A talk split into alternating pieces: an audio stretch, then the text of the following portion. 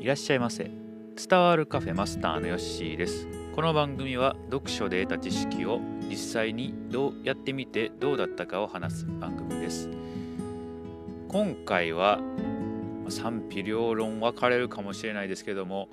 結構、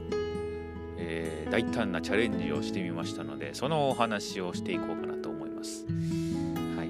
えっと、皆さんはあのお風呂はね結構毎日入られていると思うんですがシャンプーとかね、えー、石鹸とかあどういう頻度で使われていますか、まあ、私はね毎日お風呂入って毎日シャンプーとかね、えー、体もしっかり洗ってっていう生活を今までずっとしてきたんですけども、えー、この前読んだ本にですね、えー、シャンプーとかボディーソープってね洗いすぎだということをね書いてあったと、えー、まあ、体はね自分でこう再生する力があるのであんまりその石鹸とかシャンプーとかで綺麗に洗いすぎるとですねそういう再生能力っていうのがね、えー、あるにもかかわらずそういうことをやってると皮膚がね、えー、まあ、弱くなりますし体もねあんまり良くないということが書かれてあったのでその書かれて本の中には、まあ、シャンプーとか体洗うのは週2回程度でいいと、えー、いうことが書かれてました、まあ、前々からねちょっとね、あのー、そういうことを聞いたことはあったんで、えー、まあ、すんなりと話はね、あの、頭に入ってきたんですけれど実際やる勇気はなかなかなくて、え毎日ねそれを続けてたんですけど、まあ、これ一回やってみようかと。で結構僕あのアトピーがあってあまり皮膚がね強くはないんですよ。でまあそのやっぱり原因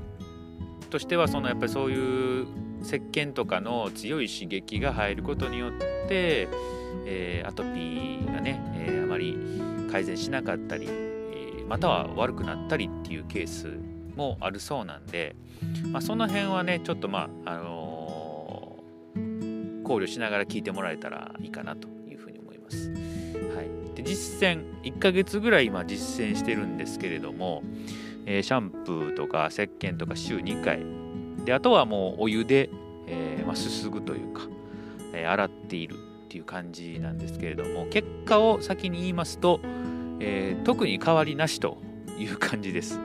はいまあ、特に変わりがないということはですね、え別にシャンプーで毎日洗わんでもいいと体もね洗わんでいいということに今のところ僕の中では、えー、結果が出ました。はい、ですので、まあ、これからも、まあ、そんなに、えーまあ、夏場はもうちょっとね、あの洗った方がいいんかなとは思うんですが、えー、そこまで、えー、気にせずあ、お湯だけでいいのかなというふうに思います。うんえー厳密に言うと体はですね、まあ、足とか、まあ、股間とかそういうところは、えー、洗ってはいるんですけれどもその他の皮膚のところは、えー、お湯で流してるだけなんですよね。はい。えー、で書いてあった話ではアトピーがある人は、えーと、汗かいたところはね、えー、やっぱりきれいにして保湿をした方がいいというふうに、書いてあったので、まあ、僕はそれに、えー賛成だなと思います。汗かいてたら痒くなるんでね。えー、ほんで保湿をしっかりすると。まあ、そういうところは、えー、しっかりやっといた方がいいかなというふうに思います。で、まあ普通に皮膚のね、あのー、何にも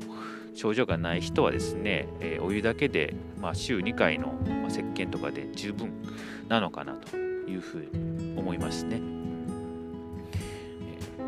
これはね、結構ね、やるのはチャレンジいりますが、えーこの前ね、妻に聞いたんですね。俺、あの、1ヶ月前から週2回しか石鹸使ってへんけど、どうと。いや、わからんかったと。えー、で、もっとね、なんかこう、驚かれるんかなと思ったら、ああ、なんかそういう話聞いたことあるわ、みたいな感じだったんで、あ、やっぱり知ってる人は知ってんねやな、という感じで、あまりこうびっくりされずに、えー、受け入れられたと。で結構気になってたのが匂いとかですよね。はい。匂いとかどうなんだろうと思って聞いたんですけど別にそれもまあ何も感じなかったという方やったんであよかったなと。やっぱり30代超えてくるとね、えー、加齢臭体臭とかねそういうのがきつくなるというふうに言われてますので、えー、まあ、そういう世代に突入してるんでその辺はねちょっと気をつけとかなあかんなと思ってるんですが、まあ、身近にいる妻があんまり感じなかったということはまあまあ大丈夫なんかなと思いますね。で髪のベタつきとかどうなんだろうっていうところ気になるかなと思うんですけどもえっとねあのー、まあ、最近寒くなってきたんでねあんまり汗かく機会少なくなってきたんでちょっと夏場と比較するのは難しいんですけれど、えー、そんなにねあのー、お湯だけの時と比べてもあまり変わらんなという印象はあります。多少その油感です。なんていうかな。シャンプーで洗うと油感がすっきりなくなるかなと思います。お湯だけの場合はその、えー、油がねちょっとこう残っているような感じはしますが、えー、結果上がってドライヤーとか乾かしたりするとそんなになんかこうギトギトした感じはないので、えー、まあ、見た目もそこまで変わらんという感じですね。あとなんか良かったのはこう寝癖がつきにくくなったというか、まあ、これはどうなんどういう結果なんかがわからないんですが結構今までね洗ってた時は寝癖がこうついてたんですがあまりこうつかなくなったかなという印象はありますね。まあ、髪の毛が伸びたっていうのもあるのかもしれないんですが、はい。で、頭はそれで、体はですね、えー、っと、本当にどうもないというか、あむしろ多分、乾燥してたんで、ある程度お湯で、えー、と汚れだけ流して、えー、その体の油っていうか自分でね、えー、そういう皮膚を守ってくれている機能が人間にはもともとあるので、まあ、それを有効活用